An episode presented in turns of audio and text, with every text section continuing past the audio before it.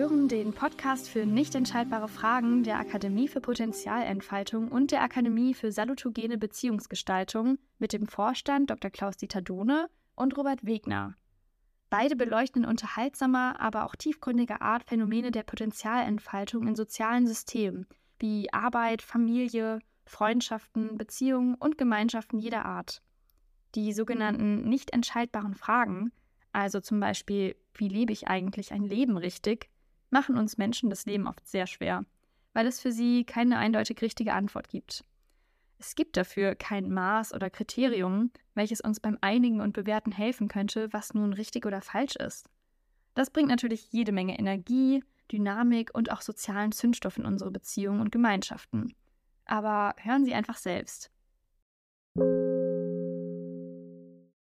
Nur wenige Führungskräfte sehen ein, dass sie letztlich nur eine einzige Person führen können und auch müssen. Diese Person sind sie selbst. Peter F. Drucker. Der Kaiser ist der erste Diener des Staates. Friedrich II. Ja, Kadi, wir haben ja heute mal wieder mit Zitaten begonnen. Das war ja jetzt bei den letzten Malen ähm, nicht mehr der Fall, weil wir da ja direkt eingestiegen sind. Zeitgleich behalten wir ja, ich sag mal, diesen spontan Einstieg bei. Das heißt, wir haben uns ja nicht vorher abgesprochen, worum es geht. Und ich teile zu Beginn einfach mal eine Beobachtung, denn ich habe tatsächlich, ich möchte was sagen, den Fehler gemacht und mir mal unseren eigenen Podcast angehört.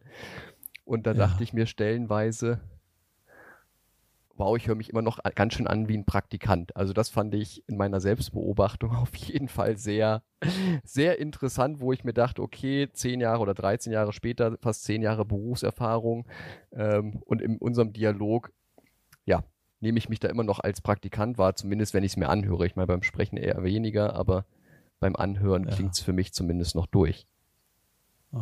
Und hast du dafür eine Erklärung gefunden? Dass du das so hörst. dass ich das so höre. Ähm, ja. Ich meine, die Frage ist ja, ob es in Anführungszeichen so ist oder nicht. Ich glaube, wir haben es ja in der ersten Folge oder zumindest im Vorgespräch besprochen, dass ja letztendlich unsere Beziehungsgeschichte ja sechs Monate ne, Chef und Praktikant ja entsprechend war und das natürlich immer noch irgendwie mitschwingt. Ähm, mhm. Tatsächlich meinte eine Freundin von mir, die die ersten zwei Folgen angehört hat, ja, als Robert zumindest dort klingst du auch noch sehr ähm, sie hat nicht vergötternd gesagt, aber dass ich dich schon auf den Sockel stelle.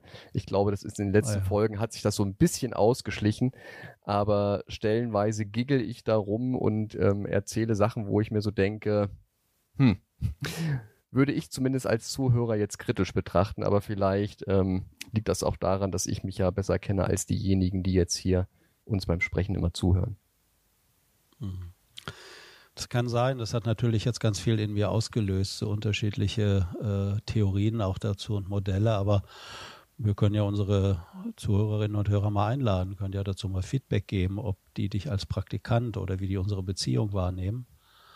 Äh, ob das Alte so stabil ist, also so wie unsere erste äh, Beziehungserfahrung war, die ja doch vielleicht viel äh, emotional ver dichteter war als wie jetzt, nachdem wir wieder nach den langen Jahren Kontakt aufgenommen haben. Äh, ich meine, das würde zum, also mein Eindruck ist, ich persönlich nehme das äh, nicht so wahr, aber das äh, muss jetzt nichts heißen. Äh, das kann sein, dass ich damit ja sehr zufrieden bin. Gott sei Dank macht er hier beide Führungspositionen nicht streitig. Aber äh, nein, äh, mir fällt ein, dass ich immer wieder Geschichten gehört habe, äh, wo ich erwachsene Menschen äh, teilweise vorbereitet habe auf einen Besuch zu Hause in ihrer Herkunftsfamilie. Die Eltern sind mittlerweile, ich sag mal, alt oder im Alter fortgeschritten gewesen.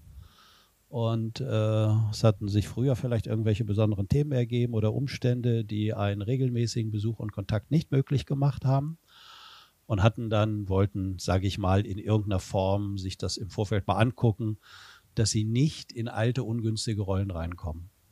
Und interessanterweise äh, war es so, dass wenn sie sich vorbereitet haben, sage ich mal, dann ging das ein bisschen anders. Aber die Art der Kommunikation, also die uns beide vielleicht mal äh, halt zusammengeführt hat oder die uns verbunden hat damals im Rahmen deiner Praktikumszeit. Das ist ja die Frage, kann sein, dass ich ja, dass ich erstmal noch genauso, also in der Art vielleicht bin und spreche und du vielleicht erstmal gar keine andere Chance hast, wenn du nicht ganz bewusst darauf achtest, dass du automatisch da auch wieder reinfällst. Das ist also das, was mir diese Menschen teilweise geschildert haben. Die sind selbst erfolgreich, haben viele Menschen geführt und äh, wundern sich dann plötzlich, dass sie mit einmal wieder zu dem Kind werden oder zu dem Mitglied in der Herkunftsfamilie sich so verhalten, so sprechen. Äh, das finde ich zumindest immer spannend. Also, oder vielleicht noch eine andere Geschichte, die mir dazu einfällt. In der Zeit, als ich da die psychotherapeutische Praxis hatte, da kam häufig ähm, Menschen, die waren in einer Kur, was weiß ich, sechs, acht Wochen. Und dann kamen die nach Hause und dann hatten die da alle möglichen Unterstützungen und Therapien und Gespräche und Coachings und was man da alles so machen kann. Und äh, schilderten dann, oh, in der Kur, es war so anders und so schön und ich konnte endlich mal andere Seiten ausleben und mich erproben und was weiß ich was alles. Und äh, und dann komme ich wieder nach Hause und dann spricht mein Mann oder meine Frau, je nachdem, worum es ging. Plötzlich bin ich wieder genauso in diesen Verhaltensweisen und in diesen Mustern. Mein Ausdruck, das haben die jetzt anders äh, formuliert, äh, mache ich wieder genau das. Der spricht einfach an, ja, wann gibt es Abendbrot? Und ich renne los und mache Abendbrot obwohl ich mir ganz fest vorgenommen habe, mit ihm oder mit ihr zu besprechen, dass wir doch mal zusammen überlegen können, wie wir heute gemeinsam das Abendessen ausrichten und gestalten. Wer kauft ein, was essen wir, muss das zu Hause sein, wer macht welchen Beitrag und so weiter. Und plötzlich ist das, was sie vorher gut konnten, mit einmal weg. So, und ich fand das immer spannend unter den Gesichtspunkten. Ich meine, du wirst mir da vielleicht folgen als als Systemiker, äh, wie mächtig dann die Art der Kommunikation oder die Interaktion in der jeweiligen Beziehung ist, dass das so stark wirkt, dass man vielleicht doch wieder genau in das Funktionierende äh, irgendwie halt reinrutscht, reinfällt, dass das plötzlich so mächtig ist, dass man scheinbar nicht so bewusste äh, Wahlmöglichkeit hat. Ja, das ist mir erstmal dazu eingefallen. Ja, Kannst du damit was anfangen? Absolut. Also ähm, ich fand es nur spannend, weil ich tatsächlich, wenn wir uns hier so unterhalten, ist, ich sag mal, nur zum Teil so wahrnehme. Manchmal schimmert es für mich durch, aber im Großen und Ganzen unterhalten wir uns ja ganz normal. Aber beim Zuhören denke ich mir, okay, da habe ich gegiggelt, da habe ich rumgeämt, dann ist mir aufgefallen, dass ich relativ viel ne sage. Also für mich war es nochmal eine gute Sensibilisierung, auf meinen sprachlichen Ausdruck an der einen oder anderen Stelle äh, ein bisschen mehr zu achten. Ähm, aber das ist ja auch eine interessante Erfahrung für mich. Ja, spannenderweise, die alten Podcasts, die ich gemacht hatte, die habe ich mir zum Teil selbst auch angehört. Einfach weil ich mal wissen wollte, was habe ich denn da überhaupt erzählt im Podcast? Also wie wirkt das auf mich selbst als Zuhörer? Unsere Podcasts habe ich bisher noch nicht angehört, mhm. aber äh, ich glaube, dass mir das genau auch so gehen würde, weil ich auch ein sehr strenges äh, Bewertungssystem habe auf Pausen, Unterbrechungen, Verzögerungen und so. Was ich jetzt aber gerade ja sehr amüsierend fand, ist ja, also zumindest eine Aussage, die man so interpretieren könnte, andere Seiten ausleben in der Kur oder sich erproben. Ja, da dachte ich sofort dran, okay, man könnte es zumindest als Kurschatten verstehen, mit dem man sich dann auslebt und erprobt. Aber das war sicherlich okay. nur eine ähm, Interpretation von vielen anderen. Ja, aber es ist spannend, dass du die Interpretation hattest. Die wird keiner von unseren Hörerinnen und Hörern haben. Da wirst du der Einzige sein. Ich hatte, als ich es ausgesprochen habe, hatte ich auch die Assoziation im Kopf.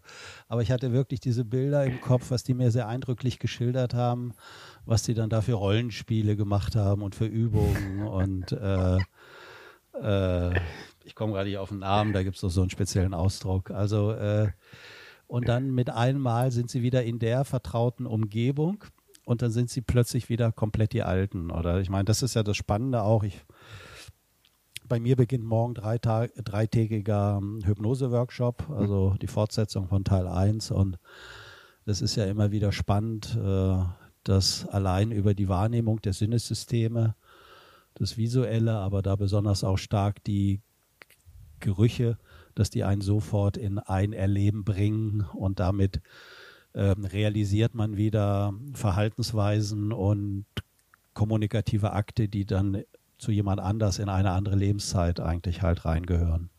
Ich glaube, wenn du nicht mit mir zu tun hättest, sondern das wäre irgendjemand anders, dann wäre das natürlich nicht so. Ja, aber dann, dann wäre es anders und wer weiß, was ich dann projizieren würde. Ich meine, es gibt ja genau. die unterschiedlichsten ja auch ähm, psychologischen Erklärungsmodelle für das, ähm, was passiert. Ich fand es einfach nur in der Selbstbeobachtung spannend, weil wie gesagt, in unseren mhm. Gesprächen ich mich da selbst gar nicht so wahrnehme und dann habe ich es mir angehört und innerlich das ein oder andere Mal ähm, ja, die Hand gegen die Stirn gehauen.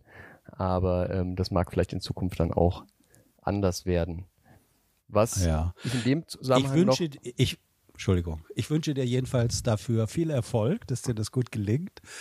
Äh, ich möchte noch mal darauf hinweisen, dass das für viele Menschen eine wichtige Frage ist, die woran die auch leiden teilweise, weil viele suchen auch nach Erklärungen, warum kann ich in gewissen Situationen, äh, ich sage ich mal, altersadäquat reif, in mir stimmig, ruhig, sicher sein. Und dann passiert irgendwie eine Kleinigkeit und dann ist das weg. Also dieser Wechsel, diese Schwankungen, da haben äh, gar nicht so wenige Leute mit zu tun. Und äh, ich kenne dann welche, die suchen dann auch verzweifelt nach einer Methode und nach einer Lösung. Kann ich nicht immer so sein, wie ich mich heute gefühlt habe? Ja, ja. Ich, ich meine, es ist ja ein Lernprozess. Ich habe jetzt, sage ich mal, eine sehr einfache Lösung. Ich höre einfach unsere Podcasts nicht mehr an ähm, und vertraue darauf, dass die Zuhörerinnen und Zuhörer dort ähm, entsprechend ihr Feedback geben und du leitest ja auch immer ganz viel ähm, an Rückmeldung weiter und bisher waren das ja dann zumindest das, was du mir weitergeleitet hast, immer nur Positives. Vielleicht tust du das andere immer in die Mülltonne und sagst, das schickst du gar nicht weiter, aber ähm, ja, es kommen 90 Prozent Negatives, 10 Prozent Positives, du kriegst nur das Positive. Deswegen haben wir auch nur deine E-Mail-Adresse angegeben, dass entsprechend du das filtern kannst, nicht, dass ich irgendwie eine Selbstwertthematik dann kriege, weil dann so viele Absolut. kritische Rückmeldungen kommen. Ja. ja, ich meine, in der heutigen Zeit gibt es ja überall äh, Warnhinweise, dass das irgendwie traumatisierende äh, Bilder haben kann und Effekte und Darstellungen. Und da habe ich mich einfach auch schon sehr modern gezeigt und wollte dir das auch entsprechend das, ersparen. Ach so, sehr, sehr fürsorglich.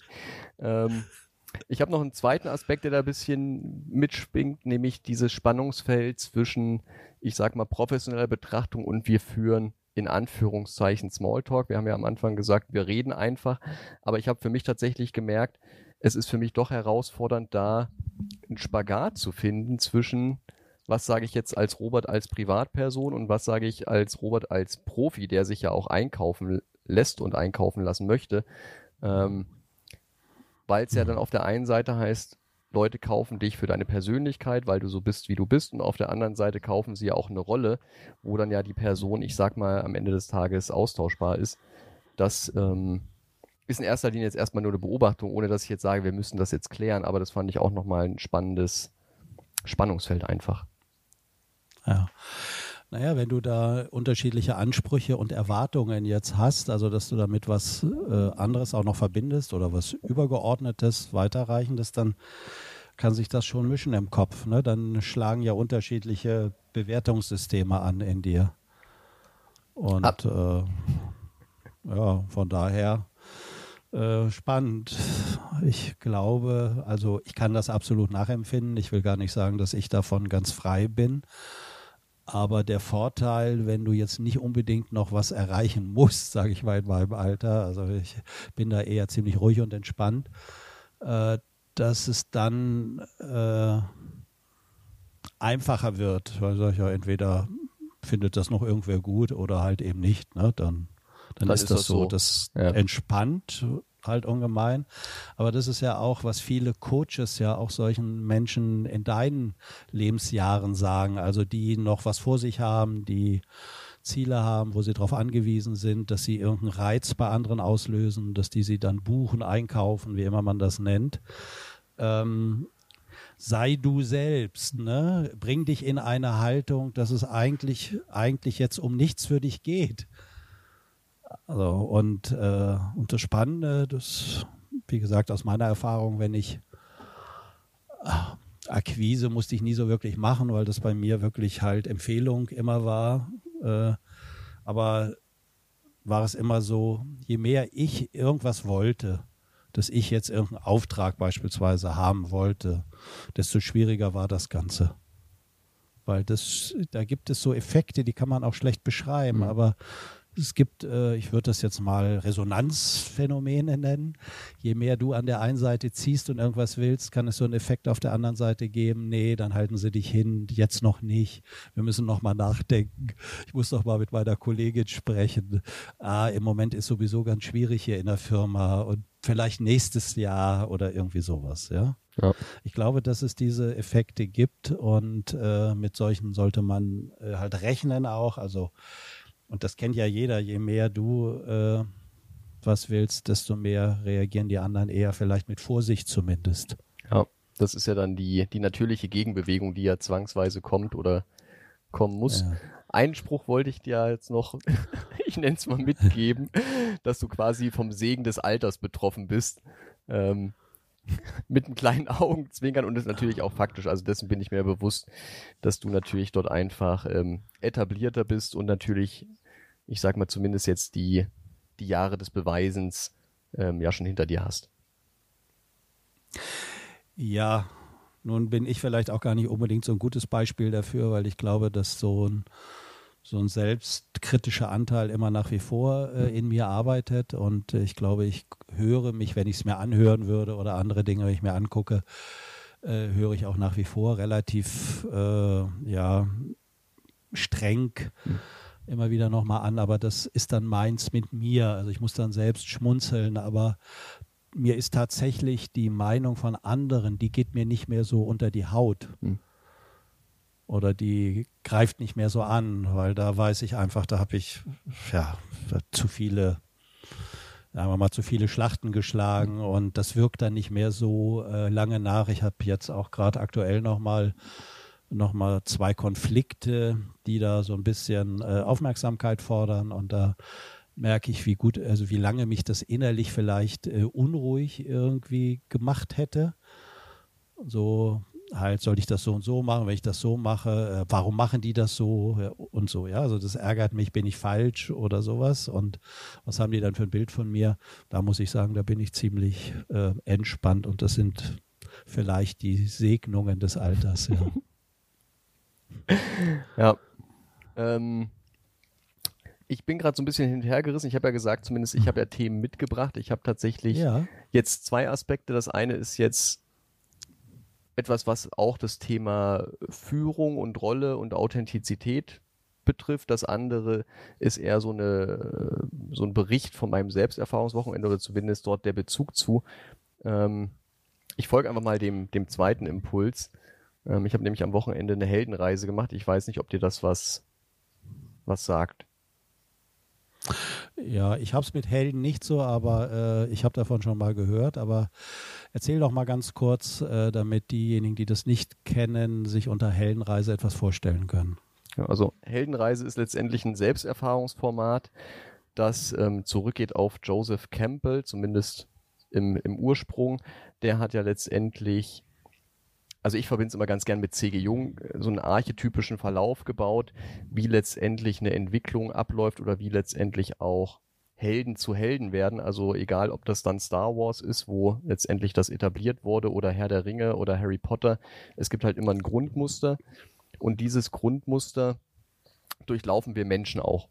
Also im Sinne von, die Phase, in der ich mich jetzt befinde, die hast du vermutlich so oder so ähnlich auch durchlaufen. Wenn ich jetzt auf jüngere Menschen schaue, dann haben die Herausforderungen, die ich dankenswerterweise jetzt schon hinter mir habe. Und die Heldenreise ist da einfach ein Format der Selbsterfahrung, wo es darum geht, mit sich selbst in Kontakt zu gehen. Das ist üblicherweise eine Woche lang. Ich habe tatsächlich ein sehr kondensiertes Angebot gefunden, was dann auch noch in Verbindung mit dem Tarot war, weil ja auch das Tarot letztendlich eine Heldenreise widerspiegelt. Und da habe ich gesagt, gut, Aufstellung, ich meine, das, das kennst du ja auch, das haben wir, glaube ich, auch das ein oder andere Mal gemacht, damals zu Praktikumszeiten. Ähm, ist also eine Aufstellungsarbeit an der Stelle gewesen, viel Auseinandersetzung mit mir selbst und das war einfach ähm, sehr intensiv und hatte eben auch diesen Punkt, den du gerade angesprochen hast. Und deswegen musste ich gerade ein bisschen innerlich schmunzeln und den Bezug dazu herstellen, wo es auch hieß, Robert, ne, üb dich in Gelassenheit. Die Sachen kommen schon so, wie sie kommen. Und wenn sie nicht kommen, ist auch okay. Aber mach dir nicht so viel Stress. Und deswegen fand ich es witzig, dass du es jetzt auch nochmal ähm, genauso mhm. aufgegriffen mhm. hast. Ja, okay. Ähm, der Begriff Held oder der Ausdruck Held löst bei mir unterschiedliche Assoziationen aus. Ähm, ich weiß nicht, ob du das so sagen magst, aber was waren denn für dich äh, so die, neben dieser einen Erkenntnis schon, aber was äh, in Bezug auf dieses Konzept und auf dieses Modell, wie war das für dich hilfreich oder in welcher Form konntest du das nutzen für dich oder wurde etwas sichtbar, was du vorher noch nicht gesehen hast an dir? Ähm, ähm, es gab tatsächlich zwei, drei Punkte, die, die ich sehr spannend fand. Das Wichtigste war natürlich das Erleben, weil ne, du hast ja auch angesprochen, wir geraten immer wieder in, in alte Muster und dergleichen. Und es geht ja darum, also zumindest für mich ja auch Muster zu lösen oder weiterzuentwickeln. Und das geht natürlich wenig über den Verstand, dass ich weiß, warum ich ne, wenn ich zu Hause bin, in gewisse Muster verfalle, warum wir vielleicht jetzt die, die Chef-Praktikanten-Beziehung in einer gewissen Art und Weise spiegeln oder auch nicht. Das ist ja das eine, das kognitiv zu begreifen, aber da ging es viel um Erfahrung. Was für mich tatsächlich dann wesentliche Essenzen neben der Gelassenheit waren, war der Punkt, dass Leichtigkeit und Seichtigkeit zwei Paar Schuhe sind, weil ne, ich mache es mir immer noch ein bisschen schwer und ähm, ich hatte halt lange hm. Zeit oder habe immer noch die Sorge, dass, dass wenn mir Sachen leicht von der Hand gehen, die Leute gar nicht wissen, ja, was, was habe ich eigentlich für einen Weg zurückgelegt? Ne, die denken so, ach, dem ist ja alles zugefallen und dergleichen, wo ich mir denke, nein, liebe Leute, hm. ich mache seit Jahren, wenn nicht gar Jahrzehnten Selbsterfahrungen und bilde mich weiter und mache dies und das und jenes. Das hat einen Preis, warum ich jetzt entsprechend an der Stelle bin, wo ich bin. Und der andere Aspekt war Tiefe nicht um der Tiefe willen, weil ich manchmal ja so Selbsterfahrungsseminare und dergleichen buche, um einfach zu, zu gucken, ja, mal gucken, was passiert. Und ähm, eine Schlussfolgerung war für mich tatsächlich, mir das Leben leichter zu machen und einfach auch mehr zu gucken, wo habe ich eigentlich Spaß dran, was, was geht auch leicht an der Hand, von der Hand und es mir auch eben einfach leicht zu machen. Also das Erlauben von Leichtigkeit. Es mag paradox klingen, aber beim Unihockey, also Ne, das war mhm. quasi Floorball, wo du mit dem Ball in der Halle spielst. Das leere Tor, ich habe drüber geschossen. Wenn zwei, drei Leute dazwischen standen, habe ich den Ball irgendwie reingezirkelt. Das ist einfach sehr interessant und ich übe mich jetzt darin, einfach auch bei einem leeren Tor den Ball reinzustupsen und nicht zu sagen, nein, das ist zu einfach. Okay, schöne, schönes Bild, ja. Aha. Ja. Mhm leicht, sich Leichtigkeit zu erlauben, das äh, ja, muss man schon können. Ne? Aber das Spannende ist ja, ich habe immer Leute, be also bewundert, ist vielleicht der falsche Ausdruck, aber ich war ja in meinen jungen Jahren recht erfolgreich als Sportler auch und äh, hatte, sage ich mal, vielleicht mit ähnlichen Themen, also mit anderen, aber mit ähnlichen Phänomenen zu tun, die du da gerade beschrieben hast und hatte immer das Gefühl, das mag sich jetzt ein bisschen arrogant anhören, aber ich hatte da Mitspieler, wo die hätte ich jetzt, also intellektuell, sage ich mal, etwas von mir entfernt. also eher, ich will jetzt nicht sagen, unter mir hört sich komisch, also die waren einfach anders äh, sozialisiert. Mhm. Äh, so. Und da hatte ich das Gefühl, die haben sich das nicht schwer gemacht. Die haben überhaupt nicht drüber nachgedacht. So, die sind auf den Platz gegangen und haben das gemacht, was sie machen wollen. Hatten Spaß daran, die haben nicht nachgedacht und waren halt irgendwie gut. Da hatte ich nicht das Gefühl, die sind aufgeregt, die kommen unter Druck, die haben sowas wie Lampenfieber. Die haben so einfach irgendwie gemacht, den hat man nichts angemerkt. So, das fand ich zumindest äh, spannend, während ich immer gesagt habe, oh, wenn mein Kopf doch mal ruhig wäre, was der mir da alles immer erzählt, was ich da wie machen muss und worauf ich achten will und muss und dies und jenes sollte nicht passieren, damit ich nicht in eine ungünstige Haltung komme und was weiß ich was alles. Und das ist auch ein absoluter Lernprozess. Und an anderen Tagen, wo ich gar keine Möglichkeit hatte, warum auch immer nicht, weil ich vielleicht durch irgendwas abgelenkt war und konnte nicht diesen Teil anwerfen in mir, ging mir das ähnlich. Wenn ich Vertrauen hatte in den Augenblick, ich weiß alles, ich kann alles, ich muss nur in die Haltung kommen, nicht äh, zu verengen, indem ich auf etwas bewusst achte, weil dann wird's schwer.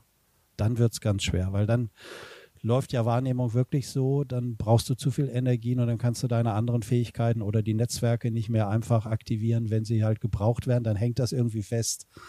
Weiß nicht, gibt ja auch so klassische psychologische äh, Ausdrücke wie dafür von funktionaler Gebundenheit und was weiß ich was alles. Ja, und der klassische rosa Elefant, ne, wo es ja darum genau, geht, ja. dass die Zuhörer und Zuhörer jetzt bitte nicht an den rosa Elefanten denken, und auch nicht mhm. an blauen oder gelben oder irgendein anderes Tier. Ähm, ja. ja, da ist unser Gehirn tatsächlich faszinierend. Absolut, ja. Ja, ich weiß nicht, hast du noch ein Beispiel, weil das hat äh, bei mir gerade auch was ausgelöst, was mir äh, passiert ist vor kurzem. Ein Beispiel jetzt in Bezug auf die Heldenreise und Selbsterfahrung oder thematisch jetzt? Überhaupt, überhaupt, überhaupt. Ich ja. wollte sonst nicht äh, sie noch nicht jetzt so viel Raum äh, dir wegnehmen als Praktikant. Sehr, ja, gut. Ich, ich nehme das einfach so an. Ne? Ich, ich akzeptiere da einfach die, die Altersweisheit, die aus dir spricht. Ähm, genau, ein, ein Thema, wir hatten ja beim, beim letzten Mal dann im Nachgang gesprochen, wo du ja meintest, hm, wir sind da ja schon immer sehr, sehr ausdifferenziert. Wobei ich spannend fand, dass tatsächlich äh, mich eine Rückmeldung auf LinkedIn erreicht hat, wo die Rückmeldung war, wir könnten noch mehr differenzieren. Du hast gesagt, lass uns doch mal ein bisschen provokanter und pointierter werden, ein bisschen mehr mit Extremen mhm. spielen. Das sage ich jetzt mehr für die Zuhörerinnen und Zuhörer und für mich als für ja. dich, damit entsprechend ja klar wird, dass wir jetzt da vielleicht den Fokus ein bisschen halt verengen. Ähm, mhm. Und ich habe einfach mal geschaut, welche Themen mich so umtreiben und wo ich wirklich, ich sag mal, eine, eine einseitige Position einnehme. Und ja. was jetzt ja relativ weit grassiert, ist ja der Begriff coachende Führungskraft. Oh ja. Oh ja. So, und jetzt, jetzt können wir es ja systemisch machen, ob du eine Idee hast, was ich damit verbinde. Was du damit verbindest. Okay, gut, jetzt werde ich geprüft, ob ich auch aufgepasst habe. was du damit verbindest. Ich vermute mal, du verbindest was ähnliches, was ich damit verbinde. Und äh, ich habe mich dazu schon in den vergangenen Jahren geäußert, weil ich mit jemand eng zusammengearbeitet habe, der das äh, versucht hat, auch in die Unter in Unternehmenswelt zu bringen, zu den Führungskräften. Und äh, ich habe da innerlich manchmal die Hände über den Kopf zusammengeschlagen und im Außen habe ich gesagt, äh, äh, mit meinem systemischen Hintergrund halte ich das für Bullshit, weil das wir wollen ja etwas pointierter werden. Ja, ja. Von daher. Äh, es ist eine schöne, romantische, idealisierte Vorstellung, die vielleicht irgendwie auf bei manchen auf fruchtbaren Boden fällt. Ähm, wenn ich es aber sehr unter Beziehungsaspekten angucke und kommunikationstheoretisch, äh, halte ich es für Bullshit, weil äh, wenn die Führungskraft ähm, disziplinarisch, wie das so heißt, vorgesetzt ist, dann ist das in meiner Ausdrucksweise eine schiefe Beziehung. Das heißt, die Führungskraft hat die Lizenz, äh, den Mitarbeiter oder Mitarbeiterin zu bewerten, ist von dem abhängig, äh, ob es da Sonderzahlungen gibt, ob es da, was weiß ich was, äh, alles noch für Vorzüge äh, durch den Chef oder Chefin gibt. Und ein Coach sollte sich ja verdammt nochmal, also sollte keine machtvolle Beziehung haben, dass er äh, seinen Schützling da äh, irgendwie unter Druck setzen kann in irgendeiner Form und vor allen Dingen aus seiner Sicht, dass er weiß, er kann sich ganz frei zeigen und verhalten, er muss gar nichts ändern. Und das sieht beim Chef schon mal ganz anders aus. Dann sagt er ihm nach einem halben Jahr oder wenn die da so ein Mitarbeitergespräch haben, Personalgespräch, äh, ja, wir haben da über alles gesprochen, ich habe dir das gesagt, du hast aber nichts davon umgesetzt. Deswegen kriegst du hier ein Negativzeugnis oder irgendwie sowas. Also ich nehme an, dass das erstmal ausreicht. Äh, du merkst, was ich davon halte. Äh, womit ich nicht sagen will, das geht gar nicht, aber man müsste die Kommunikationskontexte klar voneinander abtrennen, dass man immer weiß, was ist was, aber trotzdem bleibt der Chef immer der Chef. Das muss allen Beteiligten klar sein. Das glaube ich, das ist deine Meinung dazu. ich meine, das, das Schöne ist ja, dass du ja, ähm, dass du ja in deiner Position ja viel offener, also oder viel, viel zwangloser sprechen kannst als ich oder es dir vielleicht viel leichter fällt. Also lange Rede, kurzer Sinn. Bullshit ging mir auch durch den Kopf. Einfach aufgrund der Tatsache, dass eben Coaching und Führen zwei Paar Schuhe sind. Und ich sage auch immer, ich, ich will keine coachende Führungskraft, ich will eine Führungskraft, die führt. Das, das ist meine Ansage als Mitarbeiter, weil die Frage ist ja auch, wenn ich jetzt wirklich davon ausginge, dass meine Führungskraft in meinem Interesse coachend unterwegs ist, ist das ja auch betriebswirtschaftlich vollkommen widersinnig, weil dann würde ich sagen, liebe Chefin, ich möchte gerne 10, 20.000 Euro mehr Gehalt. Ich möchte gerne machen, was ich möchte. Und die ganze Bürokratie bitte streichen. So. Und wenn das mein Ziel und Wunsch ist, dann wird es für meine Führungskraft, wenn sie tatsächlich coachend im coachenden Sinne unterwegs wäre, wird es für die plötzlich ziemlich schwierig. Hm. Absolut. Absolut, ja ich kann mir jetzt vorstellen, diejenigen, die äh, in der Unternehmenswelt unterwegs sind und verdienen im Rahmen von Dienstleistungen ihr Geld, Führungskräfte zu coachen und Führungskräften zu schulen oder zu trainieren. Die werden jetzt angenommen, die würden das überhaupt hören, da würden die sagen, scheiße, das geht doch, äh, so, das ist doch machbar und alles überhaupt kein Problem. Ich glaube, dass die das Konzept natürlich nicht zu Ende in der Tiefe durchdacht haben, wie wir beide. Weil die sehen das eher reduziert, die beschränken das eher auf die, den inhaltlich-fachlichen Part. Und äh, ich glaube, dass äh, das aber eben zur Folge hat, dass dadurch Beziehungen verunsichert, verstört werden, durcheinander kommen, letztendlich ein Chaos im sozialen System entsteht, wenn man das nicht klar voneinander löst und trennt. Äh, die richten dann im Sozialsystem unheimlichen Schaden an. Ja. Ich habe tatsächlich mich mal auch mit jemandem drüber unterhalten und die Person meinte dann dazu, dass das einfach Entscheidungs, also unfreudige oder entscheidungsschwache Führungskräfte sind, die halt die Verantwortung nicht übernehmen, dort einfach letztendlich ihre Rolle auszufüllen. Und worüber ich ja vorhin schon ein bisschen schmunzeln musste, ist, du hast jetzt ja auch demnächst einen, einen großen Auftritt auf dem Kongress zu mentalen Stärken und da wenn ich es richtig verstanden habe, ist das ja genau auch das Thema. Absolut, ja, das ist das Thema. Ich bin seit vielen Jahren immer wieder, wenn die Tagung stattfindet, das ist eine große Tagung, angefragt und äh, auch dieses Jahr, weil den kennst du ja, glaube ich, auch. Du wolltest ja ursprünglich da auch mal ein Praktikum machen. Der Organisator, der sitzt in Rottweil. Bernhard, schönen Gruß an dieser Stelle. Äh,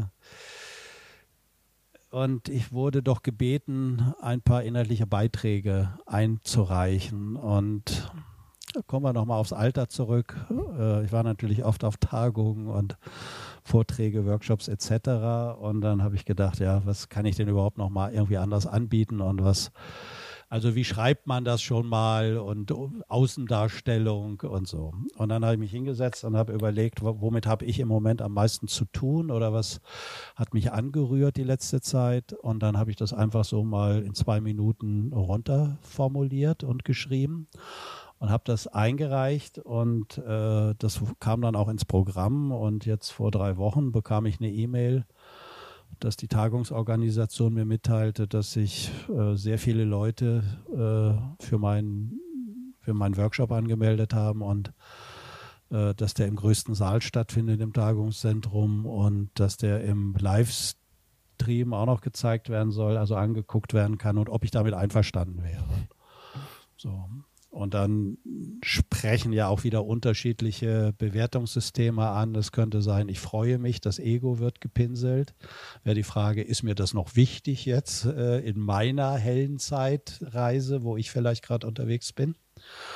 Und ich habe gemerkt, ja, das ist mir im Moment gerade wichtig, weil ich ja zwei andere Konflikte habe.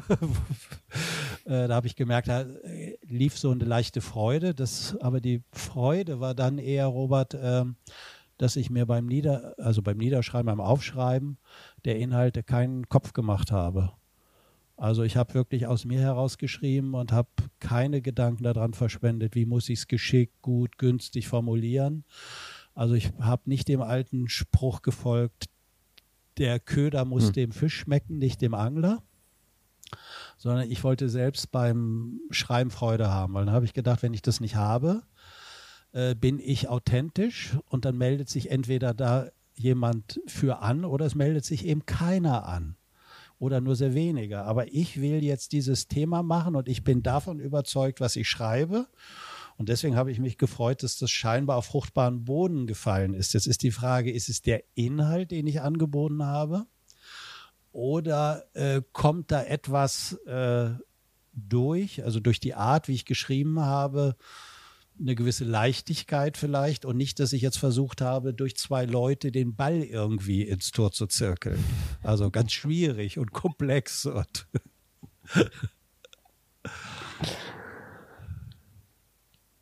Ja, wir werden es ja vermutlich spätestens danach erfahren, oder? Jetzt ist die Frage, ja. angenommen, Zuhörerinnen und Zuhörer sind daran interessiert, ja. auch an dem Thema Livestream.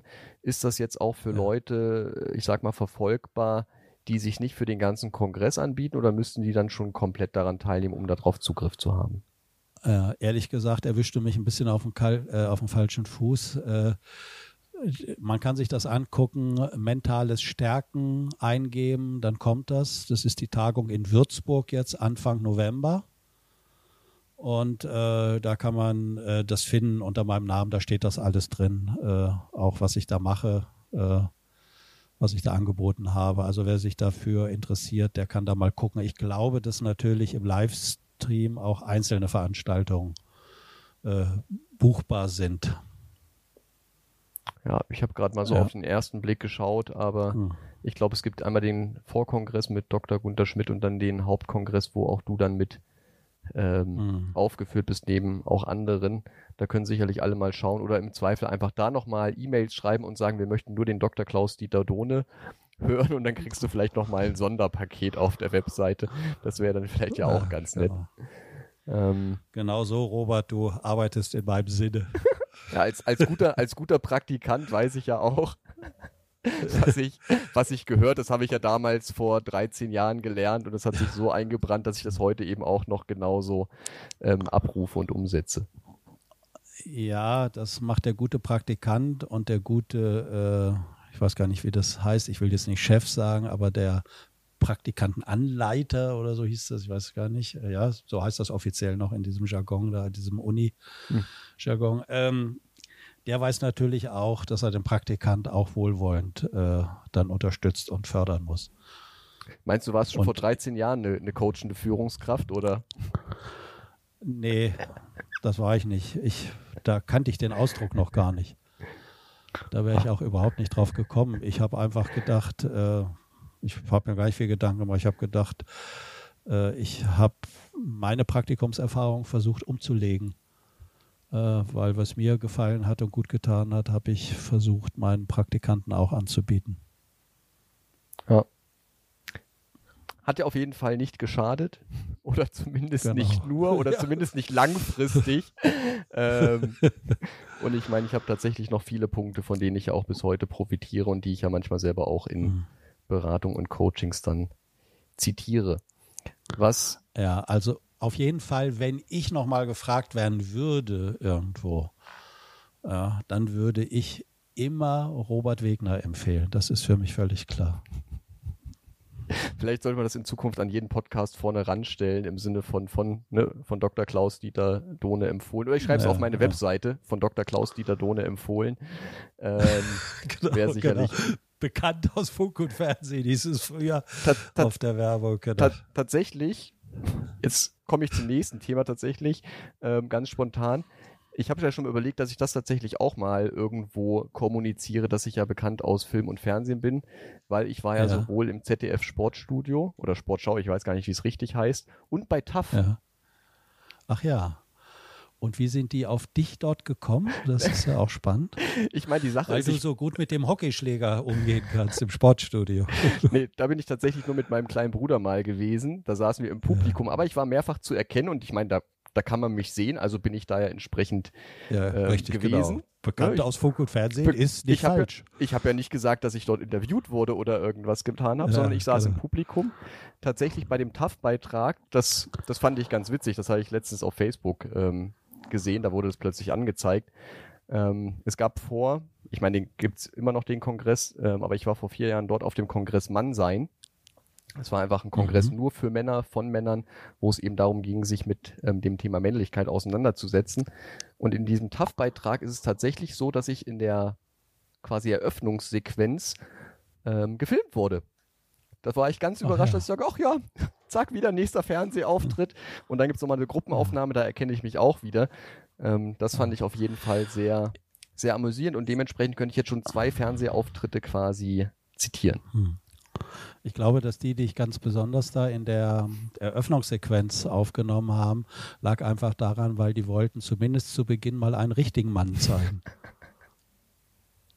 Äh, jetzt bist du wieder, wieder schmeichelnd und unterstützend bis zum geht nicht mehr. Tatsächlich, ähm, tatsächlich gibt es da schon nochmal Unterschiede. Ich meine, die Zuhörerinnen und Zuhörer sehen, sehen mich ja jetzt nicht, oder ich meine, es gibt das Foto bei uns im Podcast, aber damals hatte ich tatsächlich noch längere Haare. Ich hatte jetzt noch keinen Bart getragen, so wie heute. Also es ist nochmal ein optischer Unterschied. Ähm, falls jetzt also bei YouTube, bei TAF die ähm, Klickzahlen hochsteigen, wissen wir warum. Habt da Ja. keinen. Wurde denn in dem Beitrag äh, positiv äh, dort über die Veranstaltung äh, Mann sein berichtet? Weil das ist ja auch spannend. Wird das dann abgewertet, wenn Männer sich um sich selbst kümmern oder sich selbst unterstützen? Wie guckt da der sogenannte Staatsfunk drauf? Ähm, es war ja gar nicht, TAF ist ja, ich weiß gar nicht, Pro 7, RTL 2. Ach so, ach so, ach so, Also, ach so, okay, ne, gut. ich Ich, kenne mich da nicht aus mit den Sendungen. Ja, ich auch nicht, deswegen, wie gesagt, ein, aber es, ich weiß auf jeden Fall, es war ein privater Sender. Ähm, Ah ja, okay. Tatsächlich, und das habe ich dann auf Facebook zumindest dann auch kommentiert, war die Veranstaltung besser als das, was darüber erzählt wurde, weil sich natürlich schon so ein bisschen drüber lustig gemacht wurde, hahaha, ha, ha, da treffen sich also Männer, um halt von Männern das Mannsein zu lernen oder sich darüber auszutauschen. Ich habe es als wenig wertschätzend erlebt, diesen Beitrag, und zugleich fand ich die Veranstaltung sehr wertvoll, sowohl von der Atmosphäre, weil das, ich meine, wir haben ja beide Psychologie studiert, da ist es nicht alltäglich mit vielen Männern zu Wohl tun wahr. zu haben, sondern haben wir 80, 90 Prozent Frauenquote gehabt. Und auch im Berufsleben, zumindest in meinem, sind jetzt schwerpunktmäßig äh, Frauen tätig im, im Personalbereich. Und da war das einfach ein, ein wertvoller Kontrast und tatsächlich auch die Impulse sehr breit gestreut. Also auch da gab es Veranstaltungen, wo ich gesagt habe, ist überhaupt nicht meins. Also mit einem sehr, ich nenne es mal archaischen Männerbild, ich will nicht sagen antiquiert, ähm, aber eben sehr, sehr vereinfachend und männlichkeitsreduzierend. Und zeitgleich gab es ja auch einen Beitrag von Björn Süfke, der ja auch Männertherapeut ist, der auch nochmal deutlich gemacht hat, warum es uns Männern zum Beispiel mitunter so schwer fällt, mit unseren Emotionen in Kontakt zu kommen. Das war für mich nochmal ähm, eine große Erleuchtung. Wobei das, das werfe ich gerade durcheinander, der war nicht, zumindest in dem Jahr nicht auf dem Männerkongress, sondern der, den habe ich mit der Aussage auf dem Hypnosekongress mal gehört, aber ich glaube, der war später nochmal da. Also ähm, lange Rede, kurzer Sinn, man hat einfach eine Vielzahl an unterschiedlichen Männercharakteren, die dort einen Einblick geben in ihr Leben oder womit sie sich auseinandersetzen. Und ich fand das, wenn ich auch nicht mit allem übereingestimmt habe, auf jeden Fall sehr horizonterweiternd. Ja. Das äh, freut mich für dich. Ich habe mit Neugier zugehört und äh, möchte zwei Aspekte davon aufnehmen. Der erste Aspekt war, dass in der Berichterstattung über den Kongress berichtet wurde, dass sich darüber lustig gemacht wurde, dass Männer sich von Männern das Mannsein irgendwie beibringen lassen wollen. Da habe ich mich gerade gefragt, in meinem Zuhören, ja, von wem denn sonst? Sollen das etwa Frauen machen, ja? Also äh, das ist ja auch weit verbreitet, dass Frauen glauben, sie könnten Männer zu Männern machen. Ich glaube, dass es gewisse Themen gibt, die können Männer nur mit sich alleine machen. Auch wir hatten ja vorhin den Beziehungsaspekt thematisiert. Kann man als Führungskraft seinen Mitarbeiter äh, coachen? Kann man als äh, Frau den Mann zum Mannsein bewegen und machen. Ja, ich weiß, dass wir Männer in unserem Erleben natürlich auch von dem Verhalten der Frauen abhängig sind. Da können wir uns schon mal stärker als Mann fühlen, je nachdem, wie die uns sieht und wie die mit uns umgeht. Aber das Eigentliche, was auf so einer Tagung ja passieren soll, ist ja selbst für sich nochmal, glaube ich, auch unter Männern in dem geschützten Raum, wo diese ganzen anderen Aspekte raus sind von was Männer mit Frauen ja auch haben, von Flirten angefangen bis was weiß ich was, Mutterthemen und so, was da schnell aktiviert werden kann, in Resonanzen kommen kann. Ja, sehr spannend. Ich habe ja selbst an dem äh, letztes Jahr im Frühjahr habe ich an so einem Männerworkshop teilgenommen. Da gab es dann zwar zum Ende hin auch noch äh, mit den Frauen dort eine Begegnung, aber es war überwiegend äh, nur ein Männerworkshop und ich habe da jemanden kennengelernt, mit dem bin ich auch nach wie vor in Kontakt und das war ein Mann, der hat mich auf seine Art auch sehr angesprochen und berührt und das hat dazu geführt, dass wir immer noch in einem Austausch sind, obwohl er sehr weit entfernt äh, lebt von mir und äh, wir haben uns jetzt vermutlich nochmal äh, halt verabredet. Er möchte gern, dass ich nochmal zu einem anderen Männerworkshop, wo er dabei ist, äh, halt komme, einfach um die Art, wie das jemand macht, wie die Methodik ist, die Angebote äh, zusammen nochmal anzugucken und durchzusprechen. Aber da bin ich mir noch unsicher, ob ich mich nochmal weiterhin mit meinem Mannsein auseinander beschäftigen möchte. Und das andere ist, äh, was du sagtest, dieses Zitat, wie hast du das formuliert, dass Männer nicht so ihre Gefühle zeigen können oder in Kontakt kommen können mit ihren Ge Emotionen? Genau, also ich habe gerade nochmal parallel recherchiert, tatsächlich war Björn Süfke auch auf dem Männerkongress, auch dort, wo ich war. Ich hatte ihn nur vorher mhm. schon mal auf dem Hypnosekongress gesehen. Das ist mir einfach nur nochmal wichtig als äh, kurze Klarstellung. Ähm, und was ich sehr spannend fand, ist, dass er eben sagt, dass wir Männer ja mehr oder minder aberzogen bekommen haben, also bekam, ähm, uns zu fühlen und zu spüren und dass deswegen ja die, die Fragen von Frauen, was fühlst du gerade, einfach für viele Männer einfach faktisch nicht beantwortbar ist oder eben nicht anders als mit diesem Nichts und dass es eben von Frauen dann sehr invalidierend ist, zu sagen, ja, du, du sagst mir gar nicht, was in dir vorgeht. Das heißt, der Mann ist dann ehrlich und sagt, ne, ich spüre nicht, wie es mir mhm. geht, weil er es eben aberzogen bekommen hat. Und die Frau bestraft ihn in Anführungszeichen dafür und nimmt gar nicht Anteil daran, dass er gar nicht den Zugang hat. Das heißt, es geht gar nicht darum, dass er es nicht verbalisieren kann oder nicht verbalisieren will, sondern dass er eben einfach das beschreibt, was da ist und das ist einfach nichts. Und das fand ich sehr spannend. Ja, das ist sehr spannend, insbesondere dann, wenn man da noch äh, defizitär wahrgenommen wird, dann von der Gegenseite, das verstärkt dann nochmal das unangenehme Gefühl. Also, Oder man kriegt dann noch Aufforderungen, dass man doch mal sein Herz mehr sprechen lassen soll. Oder äh, wenn Therapie- und Workshop-Empfehlungen kommen, was man dann erstmal machen kann. Ja, das stimmt. Ja, und es ist ja in der, in der Form ja nicht nur defizitär, sondern es ist ja einfach auch nicht ernstnehmend. Ne, also in dem Moment wird ja der Mann mhm. nicht, nicht ernst genommen, wenn er sagt, ich spüre dort einfach nichts, ähm, sondern es wird dann ja unterstellt, er wäre nicht ehrlich, ja, er würde was vorspielen, ähm, er hätte kein Interesse daran, sich zu unterhalten. Gefühlen, ja, ja, genau. Alles sowas. Und, ja, und viele Männer mhm. haben da ja einen Leidensdruck. Also ich meine, ich habe ja tatsächlich auch in meiner eigenen ne, Mannwerdung, so nenne ich das jetzt mal, ähm, bin ja nicht mehr im Praktikantenalter, auch wenn ich manchmal noch wie einer hier vielleicht klinge. Ähm, ich habe das auch gemerkt. Was du selbst glaubst, was du selbst glaubst. Äh, ja, hälftig vielleicht. Aber das fand ich auch in meiner eigenen Erfahrung äh, sehr spannend, einfach zu merken, was halte ich eigentlich für Gefühle und Emotionen und was sind die tatsächlichen. Also ich habe ja auch Körpertherapie-Seminare besucht und hatte da tatsächlich, jetzt für mich zumindest erinnerungstechnisch, erstmalig wirklich rohe Emotionen. Also das ist jetzt vielleicht für viele Menschen gar nicht nachvollziehbar, aber wenn du äh, quasi vorher gar nicht dieses, dieses ursprüngliche Erleben hast und dann das plötzlich hast, dann merkst du erstmal, okay, das sind also Gefühle, das ist Affekt. Und dann habe ich dadurch quasi einen besseren Zugang entwickelt, aber wenn das vorher nicht da ist, ich meine, was willst du groß erzählen?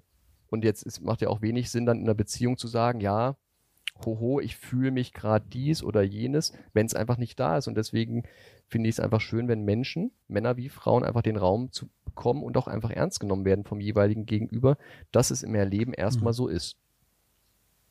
Ja.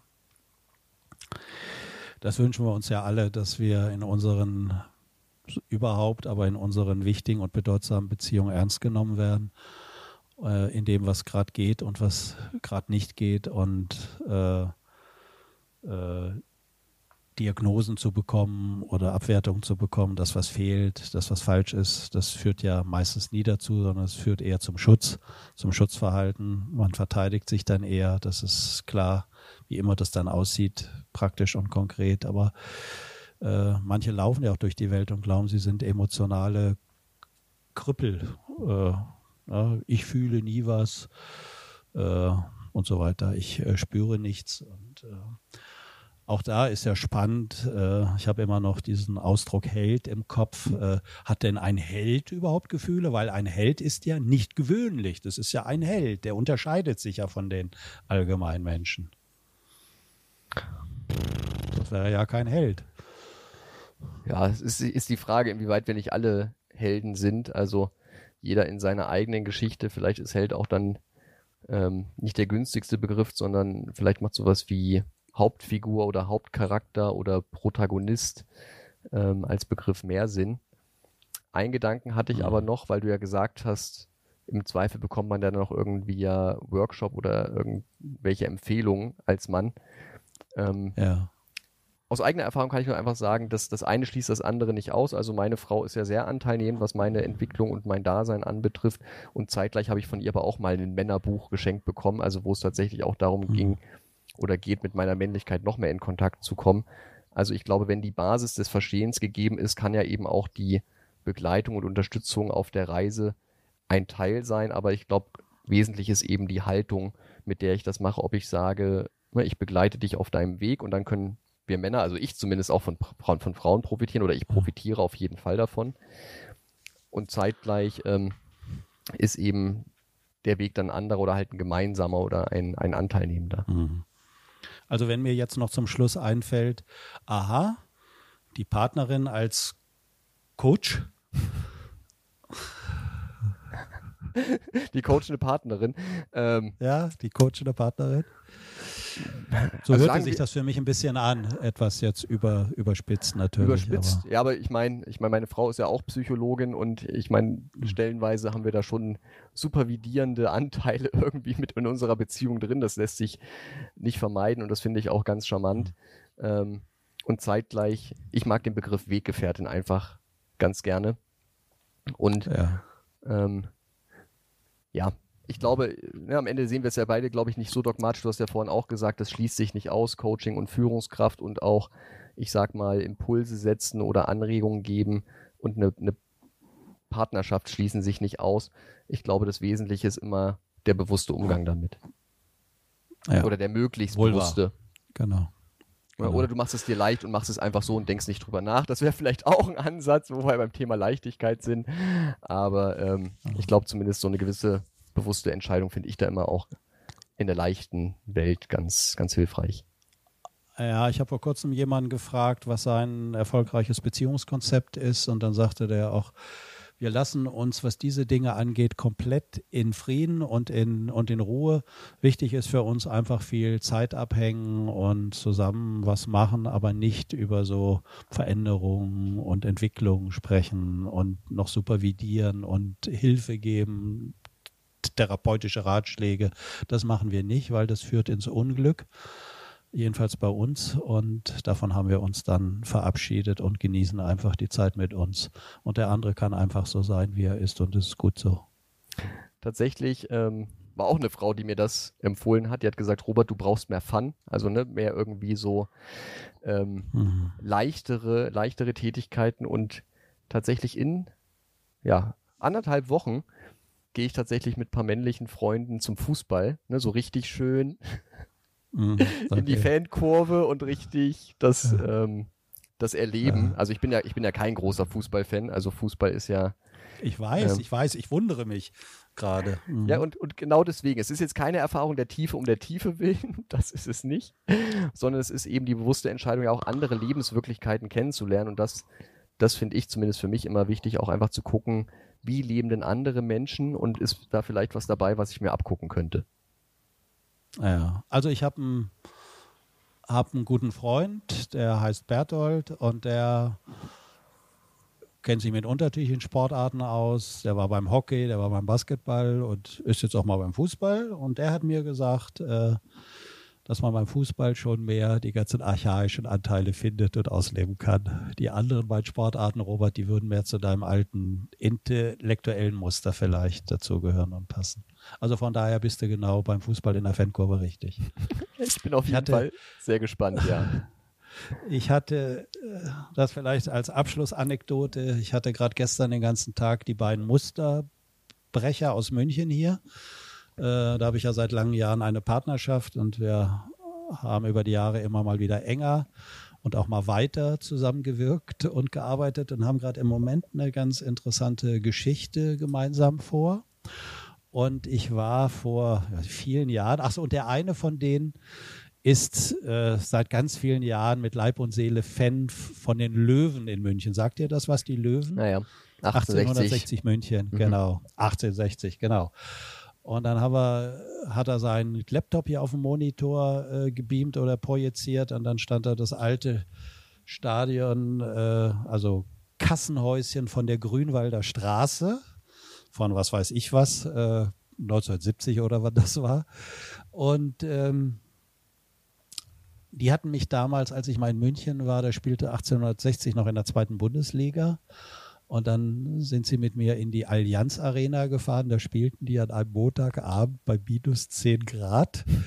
Das Stadion war relativ leer gegen Erzgebirge Aue. Und äh, ja, ich bin da mitgefahren, habe mich eingeladen und dann standen wir da zwischen so Löwenfans. Und das ist, weiß ich, wie viele Jahre das her, acht Jahre, neun Jahre oder irgendwie sowas oder zehn Jahre, keine Ahnung. Und dann äh, konnten wir an die, uns an diesen Abend erinnern und konnten auch Zitate nennen, die fielen uns plötzlich ein. Schiri, du Drecksau, du Arschloch und so. Und äh, so ging das da die ganze Zeit. Also von daher weiß ich, was du vor dir hast. Ich wünsche dir ausleben bei deinen rohen Affekten, die sich dann vielleicht zeigen. Vielen Dank, KD. Dann bis zum nächsten Mal. Ja, vielen Dank, Robert. Und äh, wir sehen uns ja am Dienstag zu einer gemeinsamen Podcastaufnahme in fremder Umgebung, aber dann mal von Angesicht zu Angesicht. Da freue ich mich drauf. Ebenso bis dahin. Bis dahin, tschüss.